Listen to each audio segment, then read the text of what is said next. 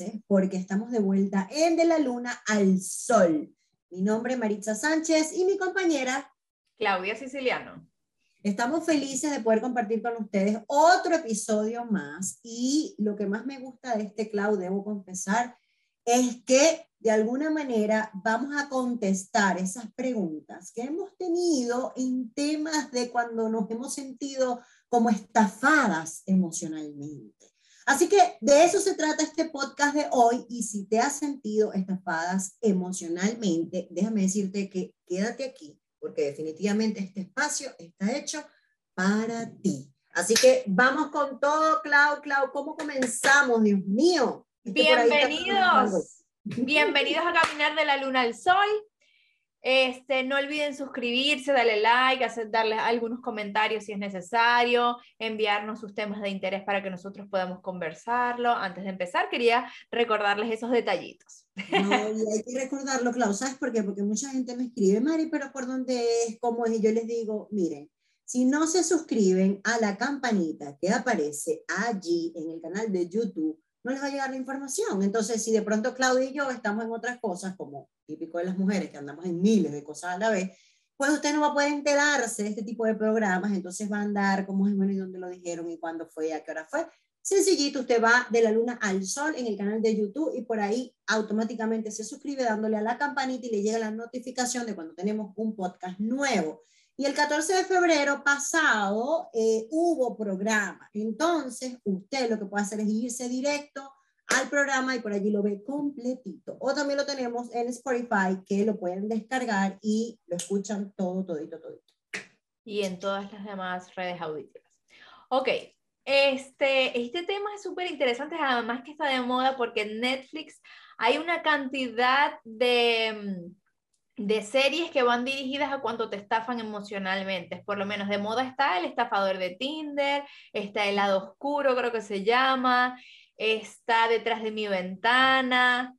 Un poco a veces que la pintan como color rosa y muy romántica, pero realmente son, son, son situaciones de la vida en donde tú crees muchísimo en el amor de la otra persona y resulta que lo que te estás utilizando, sacando provecho, y, y, las víctimas, pues a mí me ha llamado mucho la atención que las víctimas han sido revictimizadas y culpadas por confiar, por querer y por amar.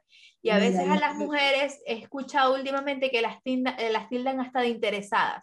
Si no hubiera tenido dinero, este, no se hubiera enamorado. Eso no funciona así, porque además ese es un ejemplo que, bueno, que se ha hecho famoso, pero eso en la vida cotidiana hay muchísimas estafas emocionales y no necesariamente es por dinero. Básicamente ellas cayeron es por empatía, por eso, uy, me, están haciendo, me van a hacer daño. Y para cuidar ese amor, para cuidar a esa persona querida, pues ellas son capaces de darlo todo y están en dudarse.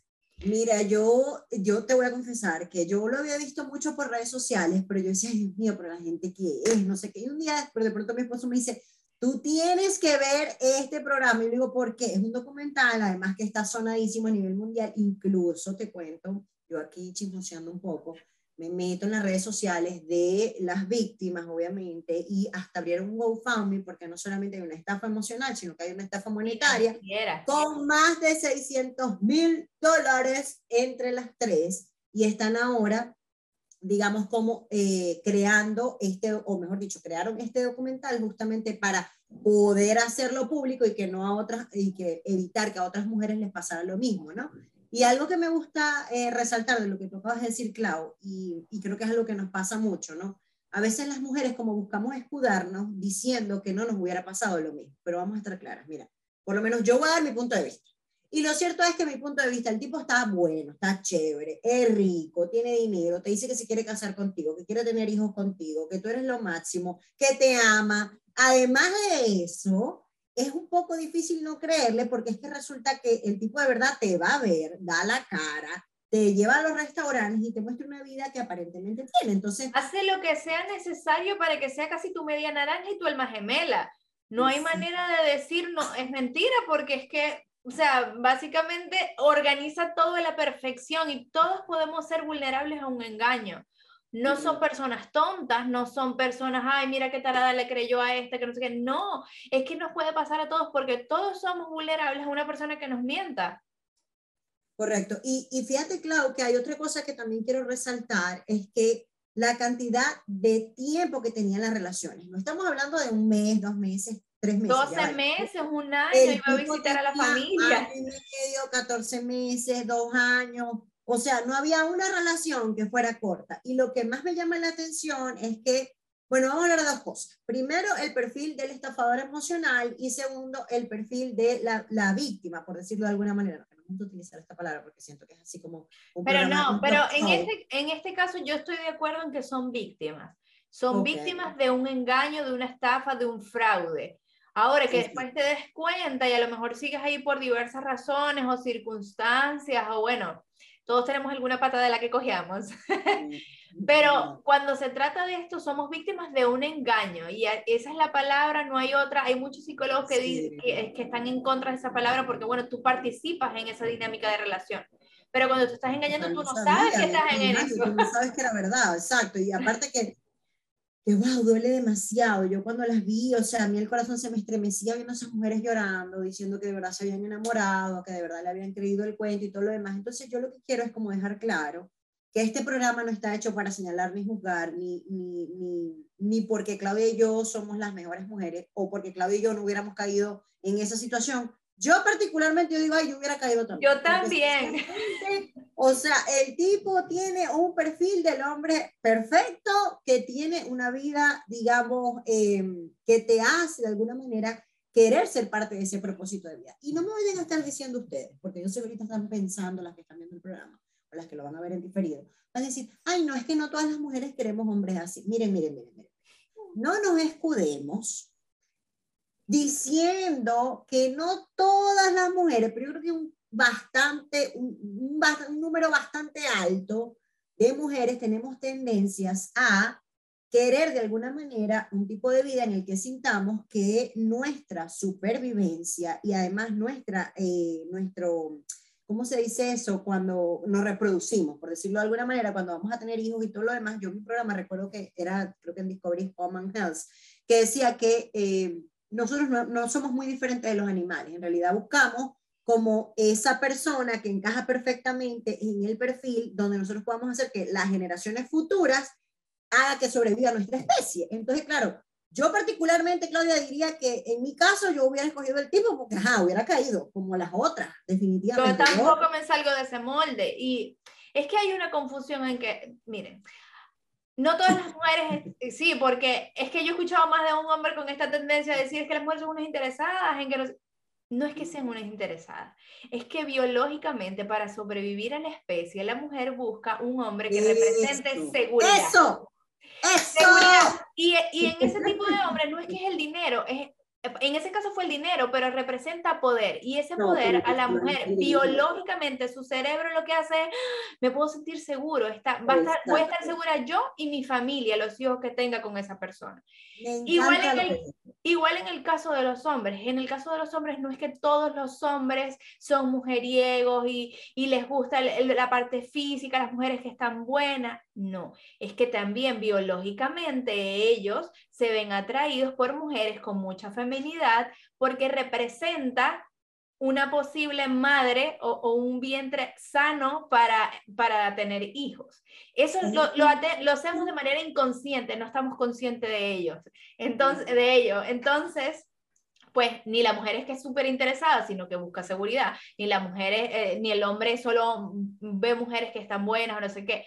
Es biológico, realmente funcionamos también como una parte animal. Ahora que tenemos razón, tenemos emociones, tenemos muchísimas cosas que nos diferencian de ellos, bueno, por eso estamos, evolucionamos y elegimos y tomamos mejores decisiones. tenemos un cerebro racional también. Pero bueno, hay una parte animal que nos dirige. A veces lo dudo, lo dudo, en ciertas personitas, pero bueno, yo respiro profundo y entiendo que, ajá, o sea, esa parte que... vamos a hacer? a veces vive más en una persona que en otra, pero ese no es el cuento de él. Hay alguien que lo tiene más, más reprimido, que no. Exactamente, exactamente, pero el cuento de hoy es como lo dice Clau, que me encanta que lo mencione, el tema de la seguridad y el tema de la protección. Porque ciertamente es supervivencia, es algo que está en nuestra historia ancestral, porque antes vivíamos en cavernas, antes la mujer, ustedes lo pueden ver en la historia de la especie humana, el hombre salía a cazar y a proveer y la mujer quedaba a cuidar la cría, ¿no? Yo no, o sea, no he visto en un libro en donde sea al revés y no es que sea machista o no es que, no es, porque ahora van a decir, no, porque ellas están diciendo esto porque entonces es que no es feminista, es machista. No, no, no, no. por favor no transgiversela. No, llevamos unos roles de manera natural. Yo lo veo en los paticos que viven en mi casa. El patico le busca a la patica dónde va a poner los huevos, donde se va a sentir segura. Y la patica se queda ahí meses esperando sus huevitos ahí empollándolos, ¿sabes? Y ella es la que se encarga de, de esos bebés cuando nacen. Lo mismo sucede, un rol natural de la feminidad. No quiero decir con esto que no es que uno pueden trabajar y que se tienen que... No, no, no, ya hemos evolucionado, buscamos cosas. Pero bueno, es naturalmente... Exacto, naturalmente tenemos esa tendencia, eso, ese es el lado femenino de nosotras y hay que aceptarlo también. Y el que no le guste, bueno, tampoco pasa nada, lo puede modificar de alguna manera conductualmente. Yo siento, yo siento que, bueno, que, bueno, esta es la realidad. La realidad es que el estafador emocional eh, no solamente estafó emocionalmente, pero esto también pasa también en la vida con las amistades, esto también pasa con las personas a nuestro alrededor, pasan incluso también con los trabajos. A veces aceptamos trabajos que nos los pintan como la gran cosa y resulta que cuando estamos en el trabajo nos damos cuenta que el trabajo era todo lo opuesto a lo que nos dijeron. Em, en ese caso yo tengo un ejemplo, yo tengo un ejemplo que me pasó.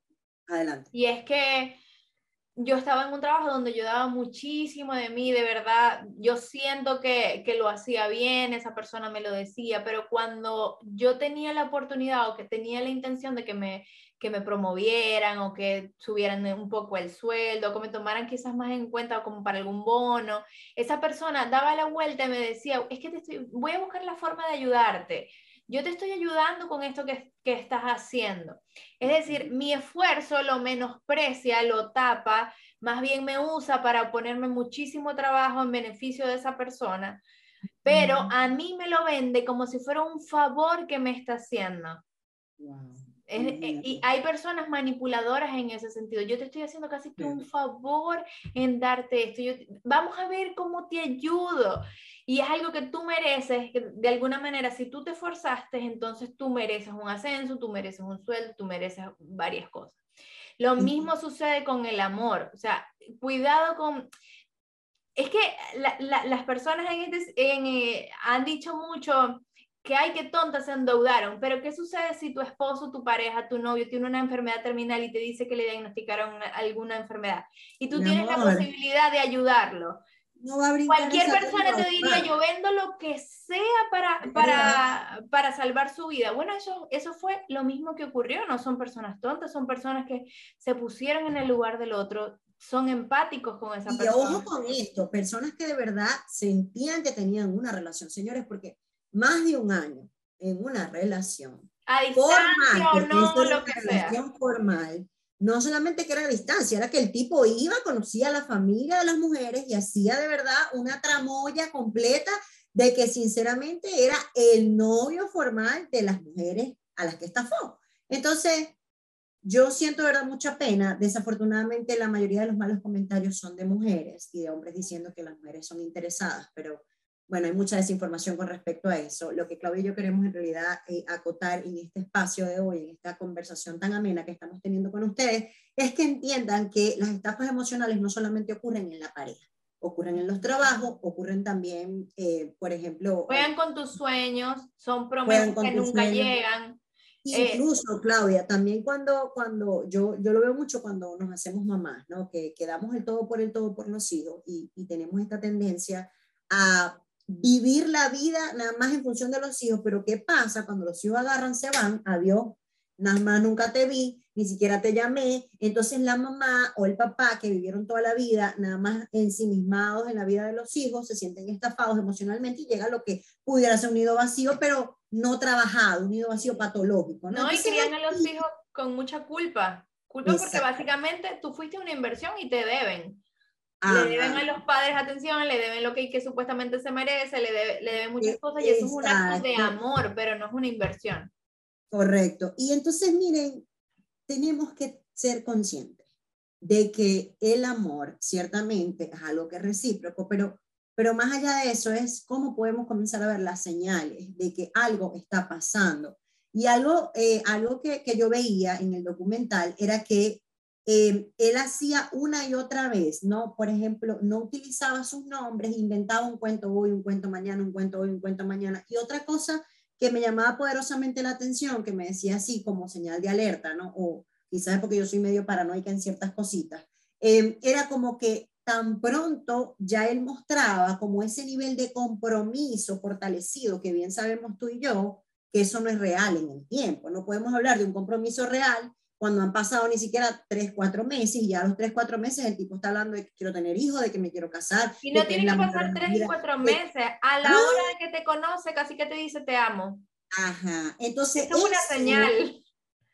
Ya ahí yo digo, mm, esto está como medio raro, igual como por ejemplo cuando te pintan un trabajo, no, porque mira, tú sabes y yo no sé qué y tal. Promesas y promesas y tal, ajá, pero y entonces esto más o menos por qué hay tanta gente que se ha ido o por qué están buscando tanto personal en esta área específicamente, o sea, es como poner la lupa, claro, yo creo que, que a veces tenemos que ser un poquito como meticulosos. Otra de las señales de alerta sería que cuando tú le, das, tú le pides explicaciones, o en este caso, por el, el ejemplo del, de esta serie es que ellas les decían, ok, necesito que me pagues, mira, estoy en sumamente endeudada, envíame ese un adelanto. La, tú lo que vas a recibir son, ya vas a empezar otra vez, una molestia, un grito, una trancada de teléfono, una evasión. Vas a recibir es una persona que está totalmente en la defensiva y que no parece ser la misma persona que pidió el dinero o que te ama profundamente. Se voltea ese personaje a ser una persona cruel, agresiva y violenta. Entonces, muchísimo cuidado porque esta es una señal también. Cuando tú una persona, pues le pides explicaciones, les pides razones y lo que hace es ponerse violento. Esa es una de las señales más importantes. Otra de las series que, que, que vi se llama El lado oscuro. Es una serie, creo que es mexicana pero habla un poco de esto, de, estas relaciones que son pasionales, en donde te dicen que te aman, que te adoran, que las cosas que, que, dicen los demás no son como realmente son, que más bien ellos son las víctimas de la vida y todo eso. Pero al mismo tiempo parece ser, suceden cosas raras en su vida. Y tú lo ves que a lo mejor se compromete con otra persona, pero te sigue diciendo que te ama profundamente. Una vez tuve una paciente que una noche antes le dijeron te amo, te adoro y al día siguiente por casualidad se enteró que se estaba comprometiendo con otra persona. Eso también es una estafa emocional. Y estar muy pendiente de esos de esas historias que te crean cuando tú sientas que le falta un pedazo, que hay un vacío, que hay algo que no coincide, cuidado con eso, porque también puedes estar enfrente de un manipulador que nunca te va a dar explicaciones y que siempre va a recurrir a las excusas o de un mujeriego que sencillamente está acostumbrado a engañar una y otra vez a las mujeres de diferente perfil, ¿no? Entonces, hay que tener ojo y lupa con esto, porque las mujeres, bueno, nosotras, no, no voy a decir las mujeres, yo también soy mujer, pero tendemos a ser demasiado ingenuas en temas del amor, porque el concepto que tenemos del amor es un amor completamente idealizado, tipo películas de Disney. Sálvame. Y él va a llevar, y si él va a dejar a la mujer, él no quiere a los hijos. Bueno, no es que él está en el matrimonio por los hijos, porque es que él me lo dijo. Doctora, a mí me da mucha risa, a mí me dice, no, doctora, es que él me dijo, yo tuve una con la que, bueno, afortunadamente eh, fue, un, desenlace bien chévere, porque ella entendió que eh, definitivamente el tipo jamás iba a dejar a la esposa. Pues. Y eh, ella me dice, me decía en las primeras sesiones, recuerdo que me decía, es que doctora, él me decía de verdad, de verdad, seriamente, él me miraba a los ojos y hasta lloraba, doctora de verdad hasta lloraba y me decía totalmente. con la esposa, con los hijos. Y yo así, a mí me ha sucedido muchísimo, no sé por qué, pero yo a veces siento que soy la reina de la otra, porque me, llegan muchas mujeres que son la otra, la que están esperando porque ese matrimonio está mal, ya se va a separar, no se separa por los hijos, o sea, la otra, y yo quiero aclararles una cosa, si bien hay, hay, deben haber muchísimas mujeres que a lo mejor están por interés o no sé qué, mi experiencia en el área es que están profundamente enamoradas de esa persona que no está disponible y siguen esperando. Y a la esposa y la otra están en el mismo juego, están luchando por él, están siendo manipuladas emocional y psicológicamente por este que está jugando con las dos.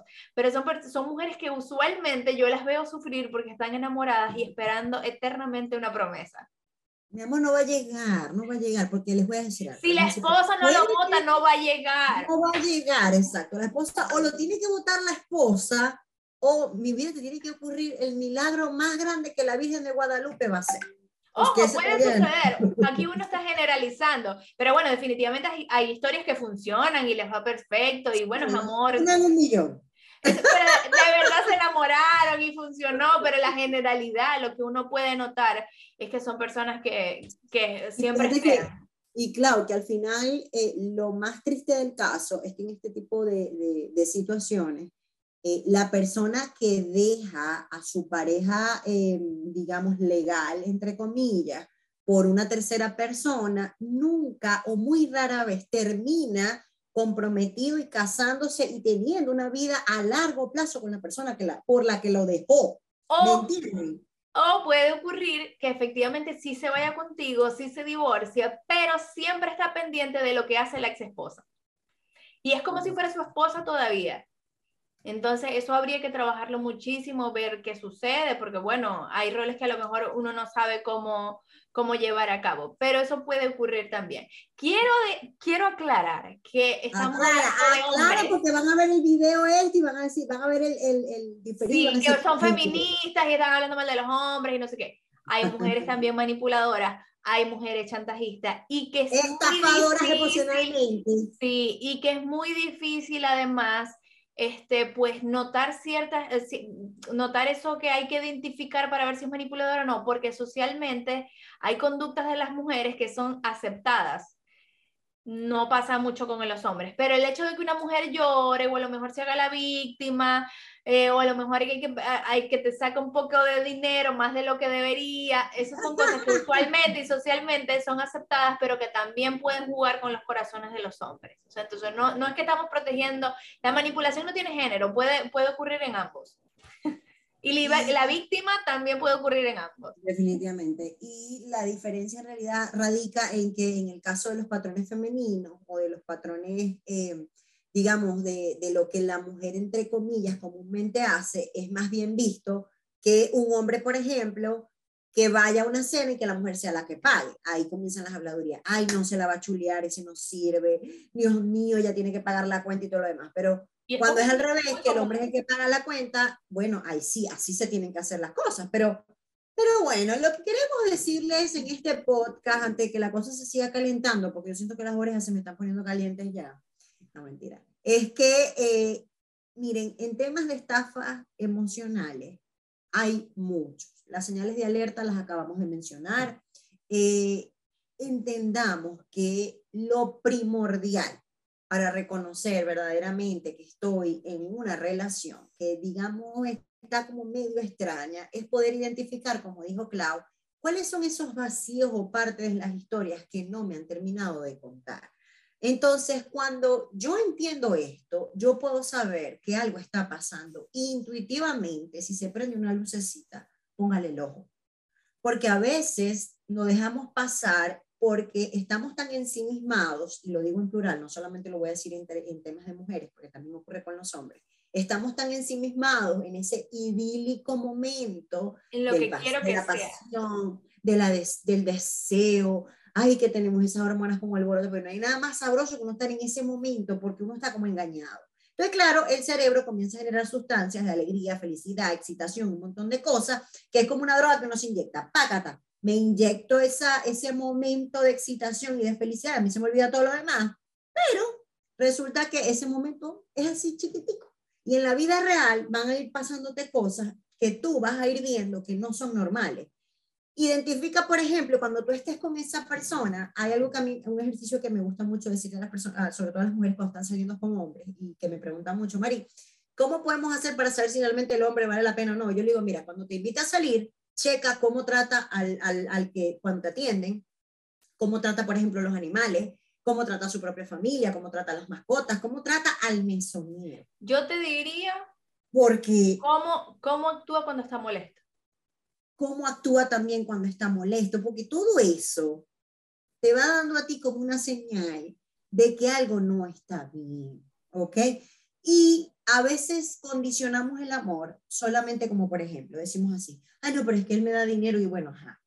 O sea, eso, de verdad, eso es una cualidad muy importante. Sí, pero si te va a dar dinero y tú te sientes como una más pequeña que una cucaracha o te sientes más ridiculizado que un, no sé, que un ratón. O que estés en una jaula de oro, oro, como me dijo también una persona con la que trabajaba. Yo me siento en una jaula de oro. Yo tengo todo, Claudia. Yo tengo todo lo que yo quisiera tener.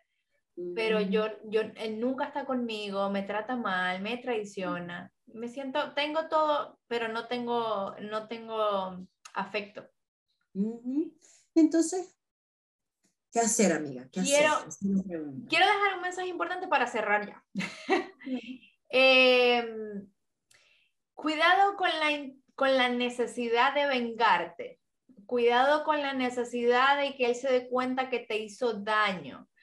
Eh, porque en esta necesidad de vengarte, tú igual estás dando tu energía, tú igual estás dando tu atención. Y muchas de estas estafas no tienen justicia para ser lo más realista que yo puedo. Lo que he visto es que estas injusticias, este dolor que te causó, probablemente no vayas a ser tú quien vea, quien vea cómo pague. A lo mejor el tiempo te dice, uy, sí, ya vi que sufrió, ya vi que... Pero, la, pero en ese justo momento no busques ni venganza ni ver justicia. En, uh, une toda tu energía en reconstruirte y en sanar y volver a florecer y defender tu felicidad. Pon tu energía en ti, y no en que él la pague o ella la pague. Exacto. Y que yo creo que ese es el mensaje más bonito, ¿no? Al final, bueno, recoger las piezas de rompecabezas que se rompieron, porque cuando uno se siente traicionado y se siente estafado emocionalmente, indiscutiblemente viene el otro trabajo personal que tú haces contigo y es recoger, reconstruir, rearmar, recolocar todo el significado de lo que pasó para que tú le puedas dar un nuevo significado a tu propia realidad desde lo que te pasó. Yo leí algo con respecto al perdón que decía, solamente la persona afectada tiene el pleno derecho de perdonar o no perdonar.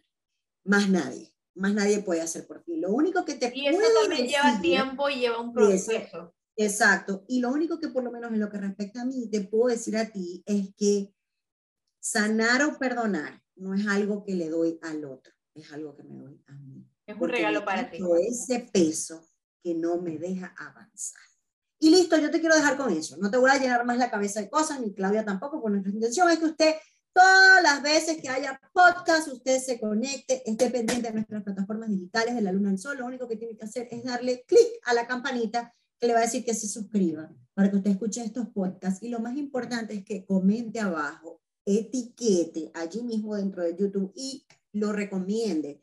¿Por qué? Porque a lo mejor no te está pasando a ti, pero le está pasando a una amiga que conoce, quizás le está pasando a alguien muy cercano, una vecina o a algún compañero de trabajo o alguien que tú sientes, se siente estafado emocionalmente. Entonces ya sabes a dónde lo puedes mandar en De la Luna al Sol con mi querida Claudia Siciliano y mi persona Maritza Sánchez. Nos vamos, Muchísimas gracias por acompañarnos nuevamente a caminar de la Luna al Sol. ¡Chao!